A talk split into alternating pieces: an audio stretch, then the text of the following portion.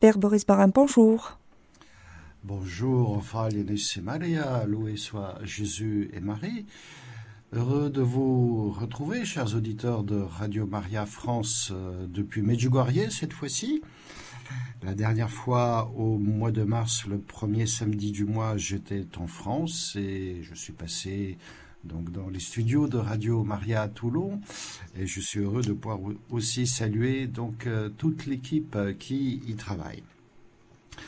De retour à Medjugorje pour euh, le mois de mars, eh bien, nous avons vécu un mois de mars très très intéressant avec le retour des pèlerins, donc beaucoup plus de pèlerins qu'au mois de février, et pour des raisons qui se comprennent très bien, c'est-à-dire que nous en avons vu beaucoup le 18 mars, c'est-à-dire pour l'anniversaire de Myriana, c'est le jour où elle reçoit son apparition annuelle.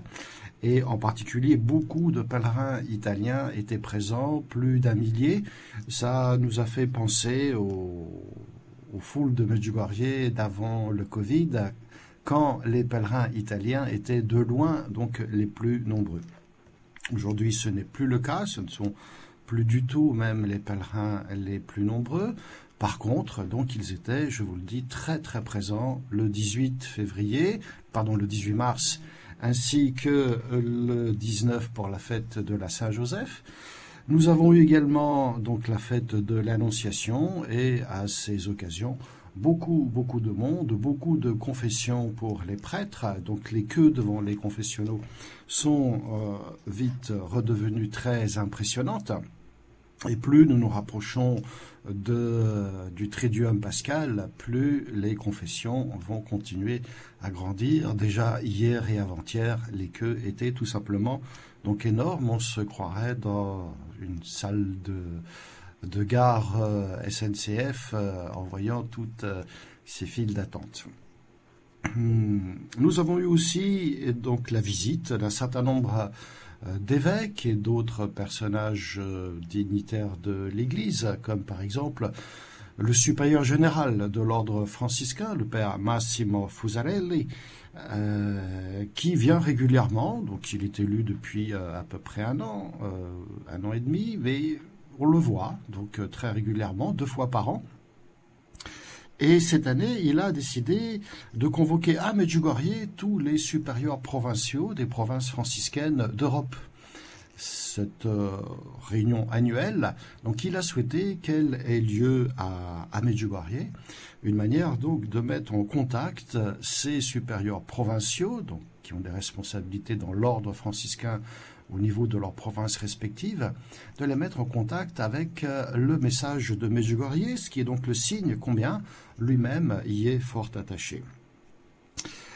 Il a donc convoqué tous les supérieurs provinciens d'Europe à Medjugorje et il leur a dit en particulier ceci, à chaque époque de l'histoire, l'Esprit Saint œuvre en nous et nous demande d'apprendre l'art du discernement spirituel en distinguant les branches vivantes des branches sèches et mortes.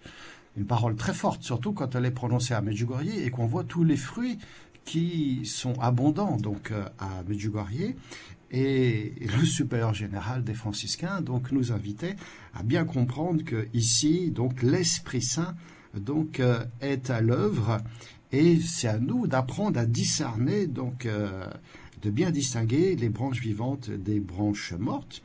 Il continue en disant Nous devons accepter de mourir à une manière d'être afin d'accueillir une nouvelle parole sur le monde et l'Église. Une autre phrase donc très très forte.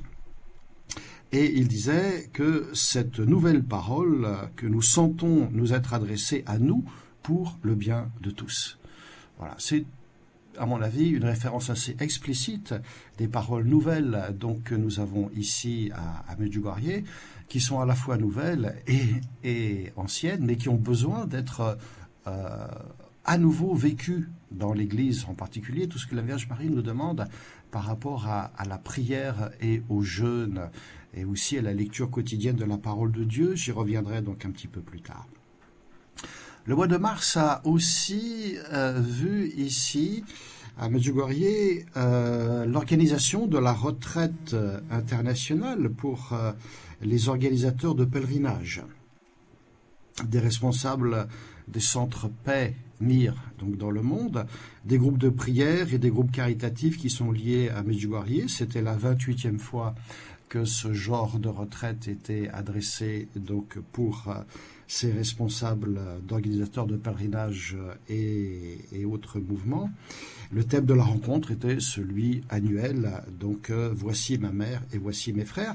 Nous avons compté plus de 200 participants à cette retraite et qui sont venus vraiment de tous les pays du monde puisqu'étaient représentés la Nouvelle-Zélande, les États-Unis d'Amérique, l'Irlande, l'Angleterre, la Belgique, la France, l'Italie, l'Allemagne, l'Autriche, la Suisse, la Slovénie, la Hongrie, le Mexique, l'Argentine, Espagne, Slovaquie, République tchèque, Pologne, Ukraine, Russie également, Lituanie, Liban, Brésil et bien entendu Croatie et Bosnie-Herzégovine. Euh, je cite simplement là ce qu'a dit le supérieur provincial des franciscains d'Herzégovine aux participants. Il leur a dit ceci De nombreuses personnes ont vu leur vie changer à Medjugorje. Cette rencontre avec Dieu, avec la Gospa, les a inspirés. Leur vie a changé au point de vue sacramentel, familial, personnel et spirituel. Et il disait Écoutez, si douze personnes ont pu changer le monde il y a 2000 ans, pourquoi pas nous?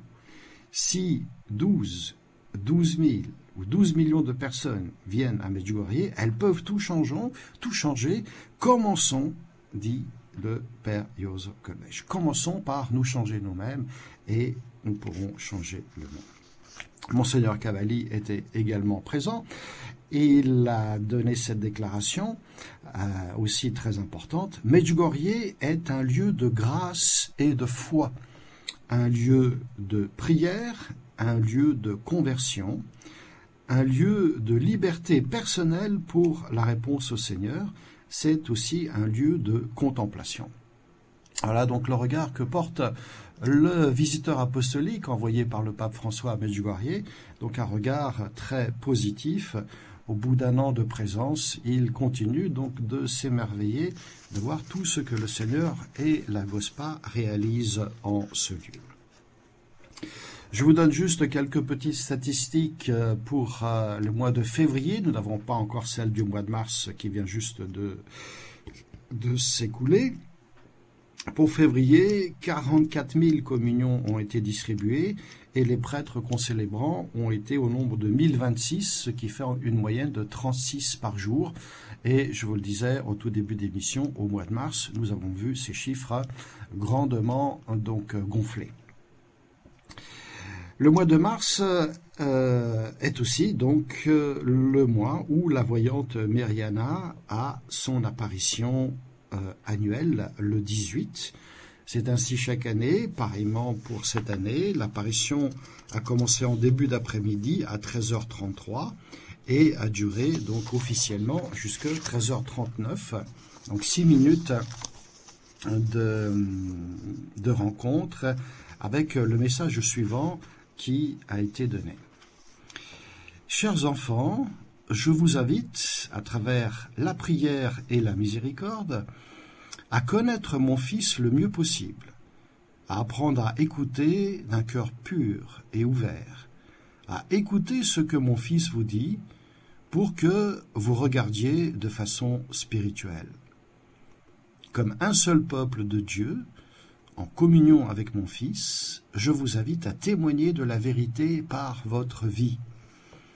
Priez mes enfants pour que, ensemble, avec mon Fils, vous puissiez apporter à vos frères et sœurs seulement la paix, la joie et l'amour. Je suis avec vous et je vous bénis de ma bénédiction maternelle.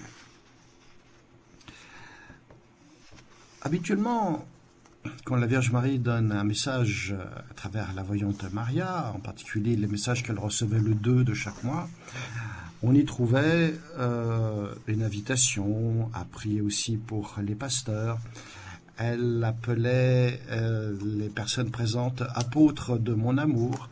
Elle continue de nous inviter à être euh, apôtres de son amour. Mais elle nous invite aussi, nous l'avons entendu au début de ce message, à travers la prière et la miséricorde, à connaître son Fils le mieux possible. Alors nous sommes donc euh, invités très fortement par la GOSPA à connaître Jésus et il s'agit d'une connaissance évidemment intime, pas d'une connaissance superficielle. Par exemple, nous pouvons connaître euh, quelqu'un qui nous semble important, un personnage, euh, du, un personnage public, politique, euh, sportif, culturel ou autre. Prenons l'exemple d'un champion sportif. C'est une chose de connaître quelqu'un, ses performances, ses titres qu'il a pu obtenir en compétition. On peut avoir du coup pour ce personnage un sentiment de, vénération, euh, et c'est toutefois tout à fait autre chose que d'être un ami de ce champion. Vous pouvez par exemple lire tous les articles de presse qui sont consacrés à, ce personnage. Vous pouvez mémoriser ses statistiques, collectionner plein de souvenirs sans vraiment avoir jamais rencontré ce personnage lui-même. Pour connaître véritablement quelqu'un, donc et en fait quel qu'il soit, il faut faire plus que simplement donc se renseigner donc à son sujet. Euh, il faut nouer une véritable relation avec cette personne. Ça veut dire passer du temps ensemble, converser ensemble.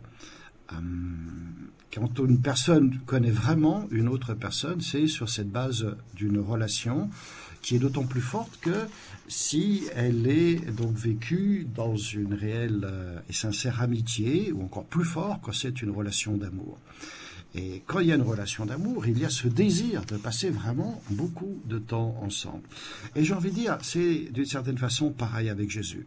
Pour bien le connaître, il ne s'agit pas juste de, de savoir ce qu'il a fait, ce qu'il a été, il s'agit d'être son ami et il s'agit de l'aimer.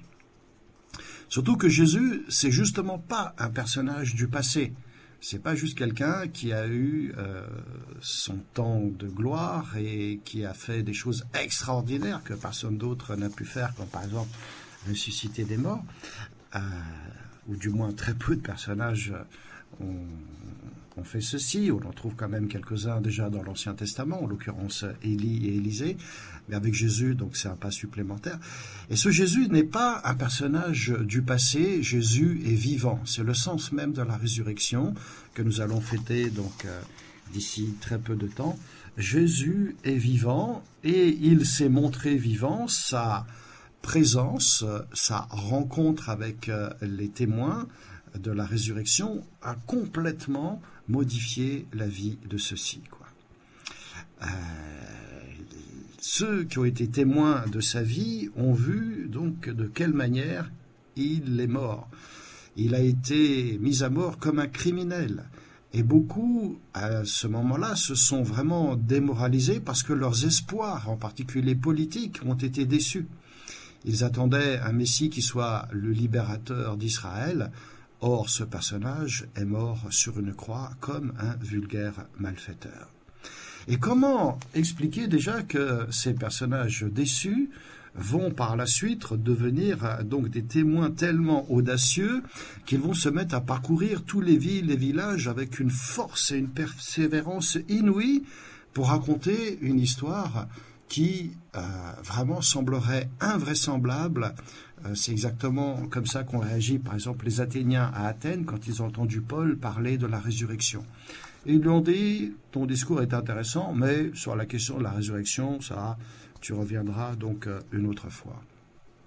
Donc comment expliquer ce simple fait déjà que des personnages déçus, démoralisés d'un seul coup, deviennent d'infatigables apôtres pour annoncer que Jésus est vivant, alors qu'ils savent très bien que personne n'est prêt spontanément à les croire. C'est signe que la rencontre avec le ressuscité a été bouleversante pour eux. Ça a complètement donc transformé leur vie. Et Saint Paul nous dit bien d'ailleurs que euh, Jésus est ressuscité, s'est montré à beaucoup de personnes et même à plus de 500 frères à la fois, dit-il dans la première épître aux Corinthiens au chapitre 15. Je vous lis ce petit passage il nous dit Avant tout, je vous ai transmis ceci que j'ai moi-même reçu. Le Christ est mort pour nos péchés, et conformément aux, Écritures, il fut mis au tombeau. Il est ressuscité le troisième jour, conformément aux Écritures. Il est apparu à Pierre, puis aux douze. Ensuite, il est apparu à plus de cinq cents frères à la fois, La plupart sont encore vivants et quelques-uns sont endormis dans la mort. Ensuite, il est apparu à Jacques, puis à tous les apôtres, et en tout dernier lieu, il est même apparu à l'avorton que je suis. Et nous savons comment ça a bouleversé donc la vie de l'apôtre Paul. Nous savons donc que rien ne pourra donc arrêter Paul dans son désir de transmettre cette bonne nouvelle. Et j'en dire, voilà, les témoignages de ceux qui l'ont vu ressusciter sont là. Ils ont été recueillis et mis par écrit. Les faits sont là. Et maintenant, donc, euh, euh, c'est à nous d'y croire. Et la bonne nouvelle s'est transmise dans le monde. Les actes des apôtres nous disent comment ça s'est fait. Et c'est ainsi que euh, des gens sont touchés, vont à leur tour devenir témoins et vont pouvoir continuer l'œuvre d'évangélisation.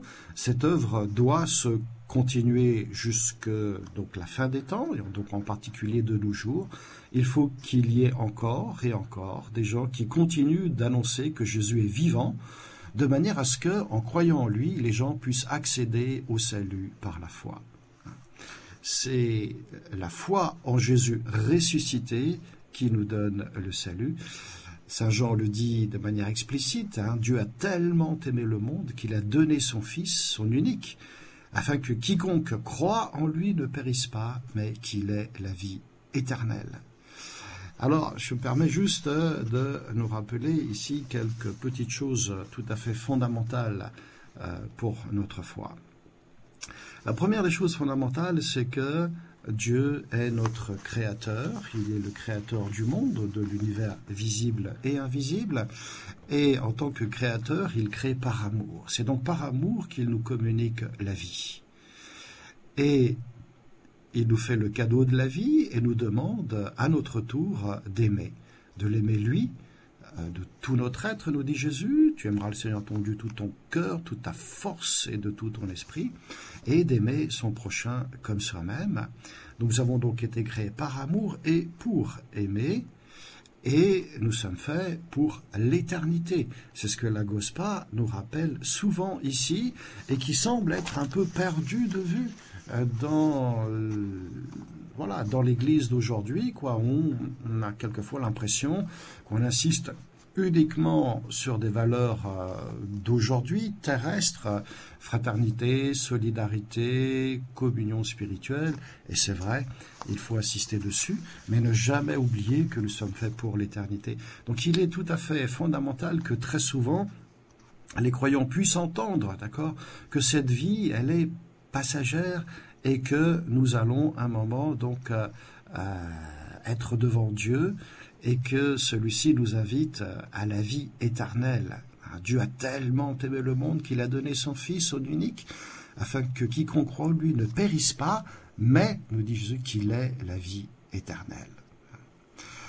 Alors, Dieu nous invite donc à, vivre dès maintenant dans l'amour et que cette vie éternelle est donc déjà commencée. Le deuxième euh, point dont il faut bien euh, avoir euh, conscience est le fait que, eh bien, bien que nous ayons été créés par amour et pour l'amour, l'homme, dans sa liberté, s'est éloigné de Dieu. Nous avons péché et notre péché est ce qui nous a séparés et qui nous sépare de Dieu. Nous sentons bien cette, cette séparation, cette distance qui nous met donc Loin de Dieu, nous sommes égarés comme des brebis sans berger. Chacun de nous suit son propre chemin, nous dit euh, déjà le prophète Isaïe dans un passage que nous allons entendre le vendredi saint. Et le résultat du péché dans nos vies, hein, nous dit Saint Paul dans l'épître aux Romains, c'est la mort, la séparation d'avec Dieu. Il nous dit, le salaire du péché, c'est la mort. Et il continue en disant, mais le don gratuit de Dieu, c'est la vie éternelle dans le Christ Jésus, notre Seigneur. Alors, nous voyons bien que hum, tout en essayant de nous rapprocher de Dieu, en faisant des efforts, eh bien, nous restons des êtres pécheurs. C'est-à-dire que nous ne pouvons pas nous sauver par nous-mêmes. Nous avons vraiment besoin d'un sauveur et d'accueillir Jésus pour ce qu'il est, donc le sauveur du monde. Il y a une distance, un fossé entre nous et Dieu, et c'est pourquoi Dieu s'est fait homme, il s'est fait l'un de nous. Et sans l'aide de Dieu, tous nos efforts pour essayer de nous rapprocher et de Dieu et des autres, ou d'essayer d'être une bonne personne, tous ces efforts ne peuvent pas enlever notre péché, ne peuvent pas couvrir notre péché. Et c'est pour cela que Dieu nous envoie son Fils, qui devient donc l'agneau de Dieu, l'agneau sans tache, qui enlève le péché du monde. Dieu a donc décidé de nous visiter en nous envoyant son Fils, qui va nous révéler que notre Dieu est un Dieu de miséricorde, un Dieu qui aime pardonner, c'est même sa joie, nous dit Jésus. Et donc il ne faut pas du tout être surpris que euh, le message qu'a reçu Mariana commence par justement je vous invite à travers la prière et la miséricorde à connaître mon Fils le mieux possible. Son Fils qui nous révèle qui est Dieu et qui est donc un Dieu de miséricorde.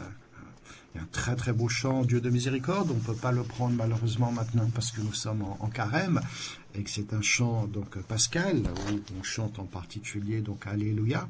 Mais chers auditeurs, je vous invite en temps pascal justement à pouvoir euh, le prendre, l'écouter, le fredonner, le chanter régulièrement, car c'est tout simplement un chant qui est très très beau. Donc, euh, importance de bien percevoir que notre Dieu est un Dieu de miséricorde, ce qui veut dire que même le péché de l'homme, euh, finalement, n'est pas un problème pour lui, étant donné qu'il nous a envoyé son Fils Jésus, que la Vierge Marie nous invite à bien connaître en tant que Sauveur, en tant que Dieu fait homme, c'est-à-dire la parole de Dieu faite chair, pour nous mener à la plénitude de la vie. Jésus-Christ a pris tous nos péchés. Il a souffert, il a payé de sa vie sur la croix. Jésus est mort pour nous, c'est-à-dire à notre place, et il l'a fait à cause de son immense amour pour nous. Euh, il nous a sauvés, donc non pas à cause des choses justes que nous aurions faites, mais à cause de sa miséricorde. L'Épître aux Éphésiens nous dit très bien que Dieu est riche en miséricorde à cause du grand amour dont il nous a aimés. Nous qui étions des morts par suite de nos fautes, il, il nous a donné la vie avec le Christ. C'est bien par grâce que vous êtes sauvés. Donc c'est une pure grâce. Et puis, chers amis auditeurs, donc euh, retenez bien vraiment ce, verset que je vous cite déjà maintenant pour la, la troisième fois en Saint Jean chapitre 3 verset 16, car il dit tout le projet d'amour de Dieu. Dieu a tellement aimé le monde qu'il a donné son Fils, son unique, afin que quiconque croit en lui ne périsse pas, mais qu'il ait la vie éternelle. Et Jésus qui donne sa vie par amour pour nous, donc, euh, il est ressuscité, revenu à la vie trois jours après, conformément aux Écritures, et comme il l'avait lui-même annoncé. Ceci est la preuve définitive que tout ce que Jésus disait de lui-même était vrai. En particulier quand il disait Le Père et moi, nous sommes un. Ce qui veut dire que le connaître lui, c'est connaître Dieu. L'aimer lui, c'est aimer Dieu. Et donc ne soyons pas surpris que la Vierge Marie, dans le message, nous invite à connaître son Fils le mieux, le mieux possible, ça veut dire de tout notre cœur.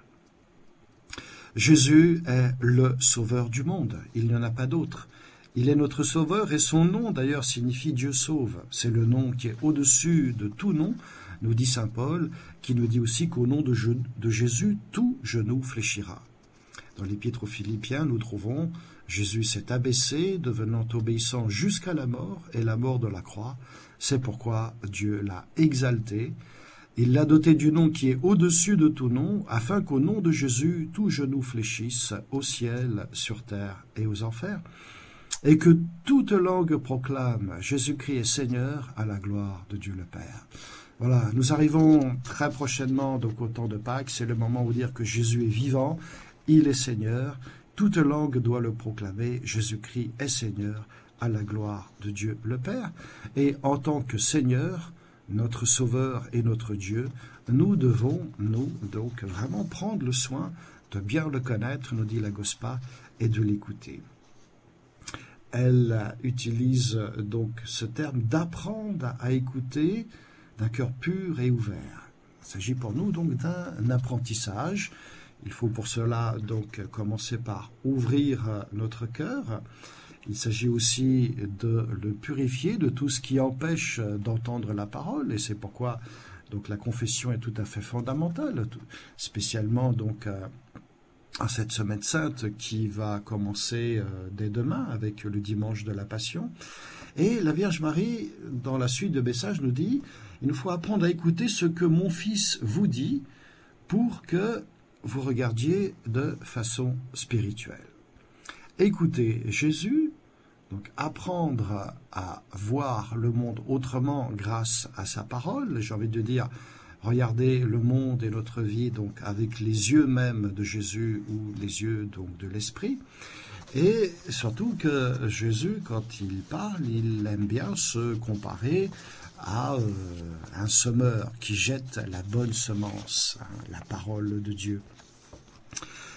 Euh, dans la parabole du semeur, euh, Jésus nous dit que vraiment nous devons permettent à la parole de Dieu d'étendre ses racines dans toutes les zones de notre être, c'est-à-dire nous laisser toucher dans notre intelligence, de la compréhension de la parole, bien entendu, mais aussi et surtout donc dans notre cœur pour que cette parole porte du fruit dans notre cœur.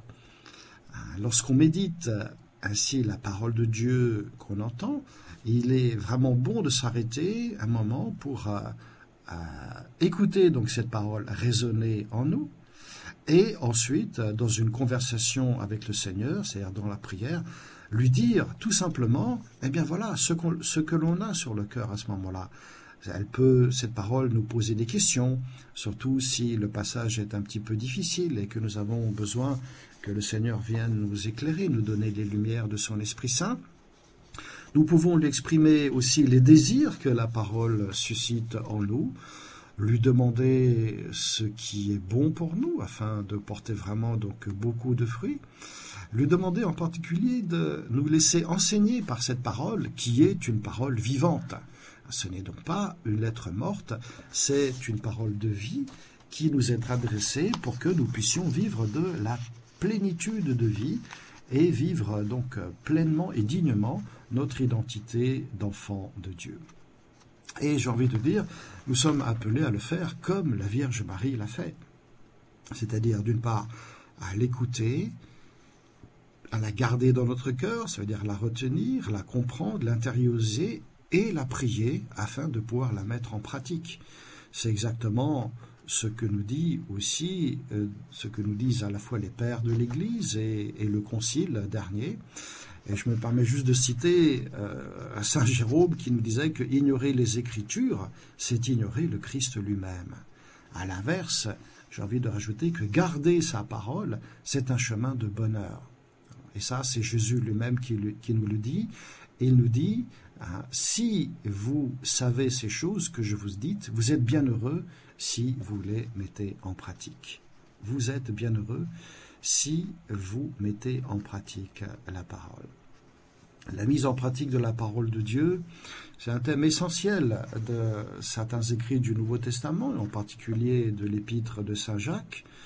Euh, peut-être qu'aujourd'hui encore plus que de son temps, car il y a tellement de cacophonie, entre guillemets, qui, qui règne dans ce monde. Il y a tellement de voix euh, qui s'entendent que des fois il est difficile d'entendre la voix du Seigneur.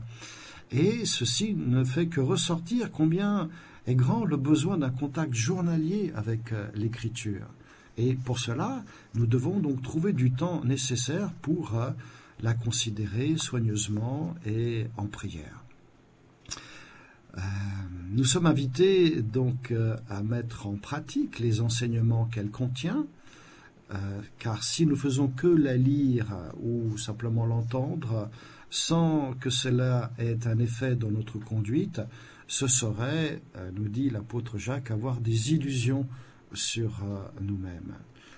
C'est peut-être même juste une forme d'autoséduction, voilà, ça me fait du bien et je suis content parce que c'est une belle parole. Mais si rien ne change dans notre vie, eh bien, cette parole ne pourra donc pas donc porter du fruit.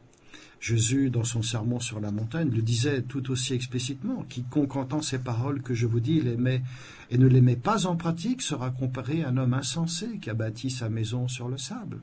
Voilà, il ne s'agit pas juste de, se réjouir d'entendre la parole, il s'agit vraiment de la mettre en pratique, parce que sinon, quand vient la pluie, les torrents, les vents qui soufflent, ils vont abattre euh, la maison construite sur la table et la chute va être grande. Euh, nous pouvons, pour illustrer ceci, euh, nous pouvons vraiment donc prendre plaisir à écouter quelquefois un, grand prédicateur éloquent. Euh, nous en avons donc très régulièrement, spécialement donc ici à Medjugorje, euh, des prédicateurs vraiment vraiment qui sont très très bons. Mais si nous ne tirons pas des leçons de ces enseignements et de ces, de ces prédications, nos connaissances, elles restent théoriques. Or, elles doivent avoir un effet positif dans notre vie, c'est-à-dire qu'elles doivent nous mettre en mouvement. Ce qui suppose de, de l'accueillir dans un cœur qui est ouvert et généreux, généreux dans le sens de prêt à, à, vivre un chemin de conversion, et ceci afin de porter du fruit. Car c'est ça la finalité, euh, chers amis auditeurs, c'est de porter du fruit dans notre vie spirituelle. Jésus le dit donc très explicitement que ce qui fait la gloire de son Père et notre Père, c'est de porter du fruit en abondance. Et en même temps, il nous invite à faire très très attention justement contre les faux prophètes. Et vous, c'est justement des gens qui seraient simplement donc de beaux parleurs, mais qui eux-mêmes euh, ne porteraient pas de fruits dans leur vie spirituelle. Jésus les appelle les faux prophètes. On les reconnaît, dit-il, à leurs fruits. Hein. Ces bons fruits, c'est évidemment de faire avant tout la volonté de Dieu. Euh, et attention, parmi les faux prophètes, il y a des gens qui ont peut-être même fait des, miracles. Or, Jésus leur dira, éloignez-vous, vous qui faites le mal. C'est-à-dire que vous, dont la vie n'a pas porté des fruits dignes de conversion, ces faux prophètes, soyons donc euh, méfiants, chers amis auditeurs, parce qu'ils peuvent être présents partout, y compris donc euh, dans notre Église. Euh, le passage où Jésus, dans l'Évangile selon Saint Jean, euh, nous invite à, porter du fruit, c'est quand Jésus se, se compare à la vraie vigne et dont le Père est le vigneron. Il retranche les sarments qui ne portent pas de fruits et il émonde aussi ceux qui en portent afin d'en porter davantage. Mais oui, chers amis auditeurs, ça veut dire qu'il nous faut consentir à être taillés, à être émondés, mais ceci afin de porter plus de fruits encore. Donc le but, c'est évidemment pas le plaisir d'être euh, d'être taillé, émondé, c'est de permettre à la sève de circuler pour donner davantage de fruits encore. Et Saint Paul nous dit quel est le fruit de l'esprit dans le cœur euh, de l'homme. Dans l'épître aux Galates, au chapitre 5, nous avons donc euh, ce fameux passage qu'on appelle le fruit de l'esprit, où Saint Paul nous dit que l'Esprit Saint produit son fruit d'amour, de joie, de paix, de patience, de bonté, de bienveillance, de foi, de douceur et de maîtrise de soi.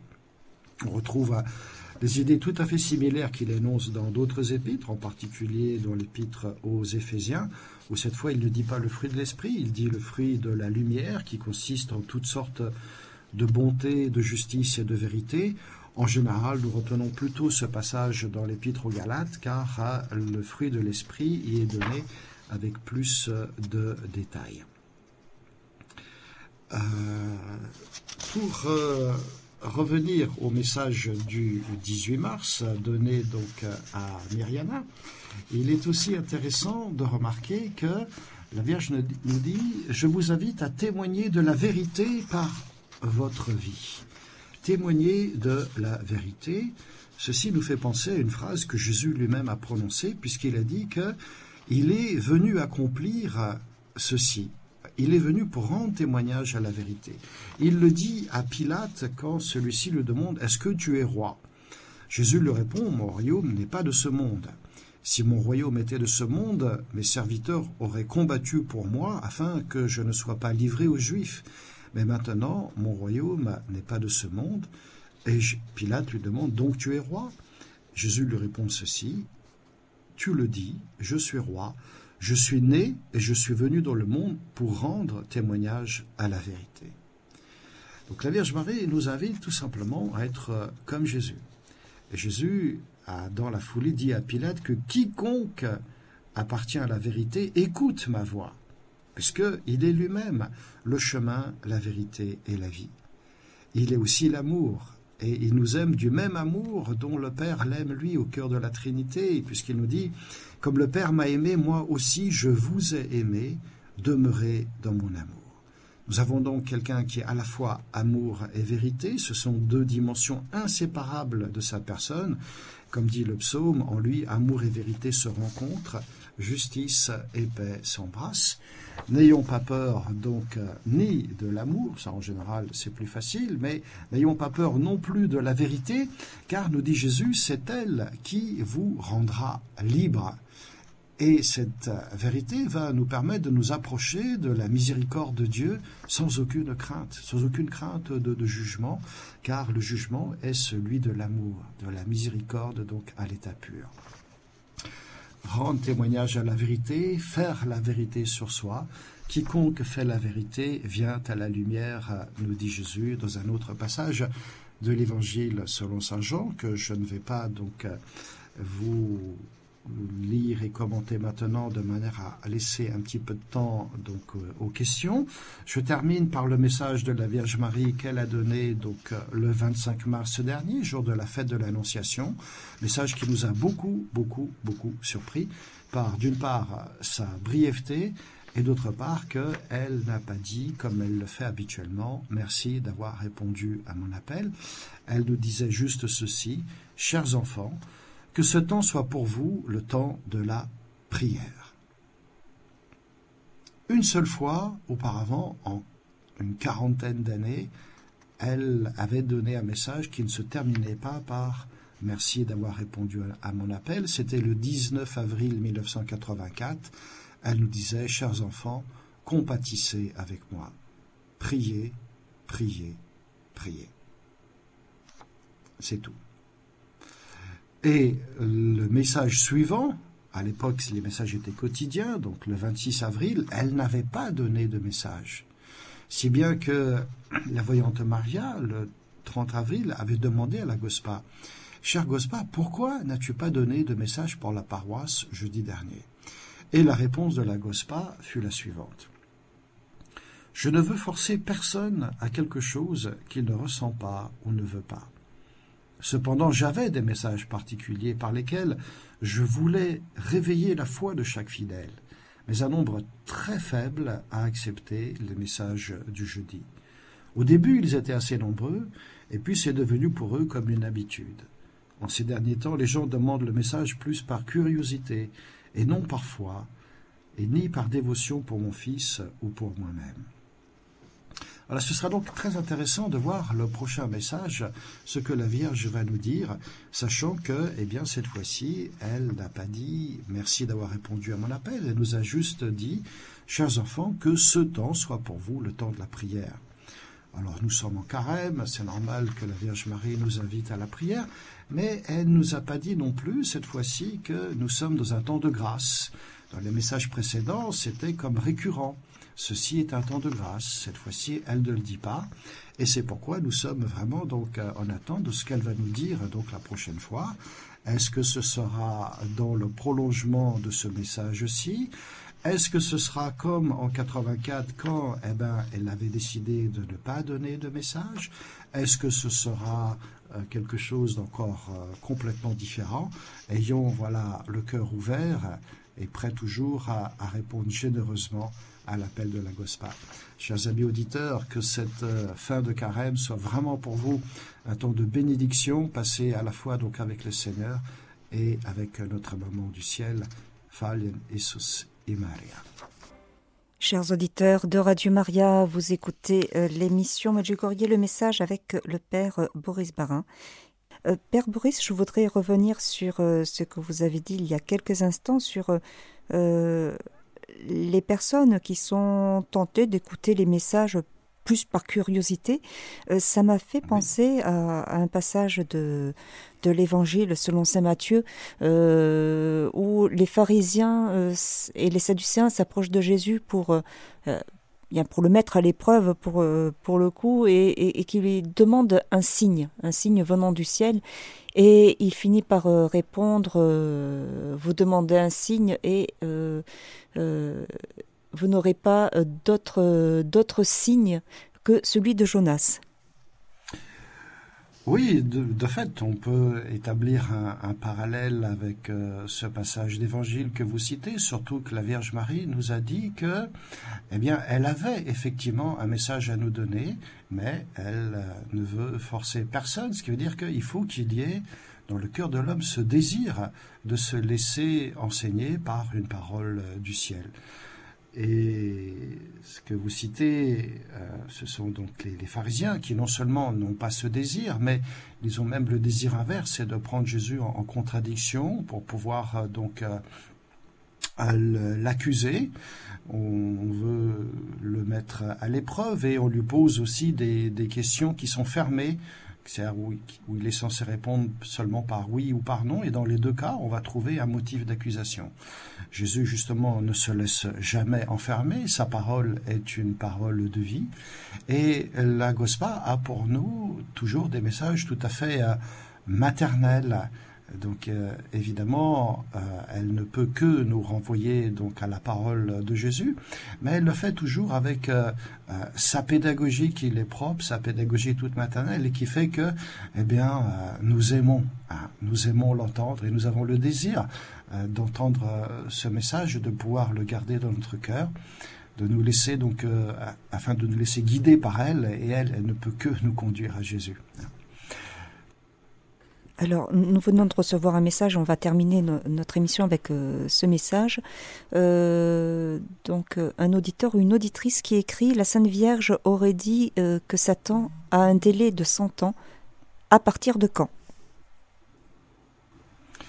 Alors, vous voyez, quand on cite des messages de cet ordre, il faut bien en connaître l'origine.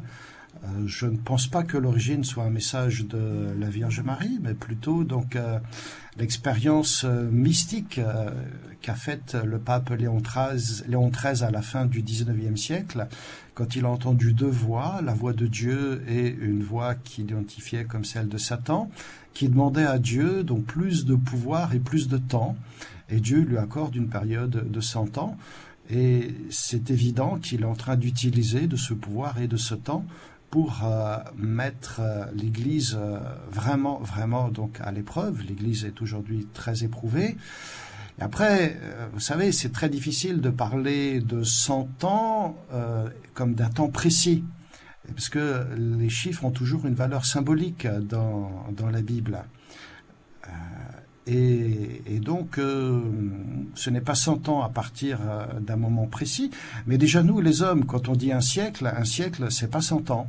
Un siècle, c'est jusqu'à ce que commence euh, le siècle suivant par euh, un événement historique, euh, symbolique, et qui fait dire que voilà, on bascule vers autre chose.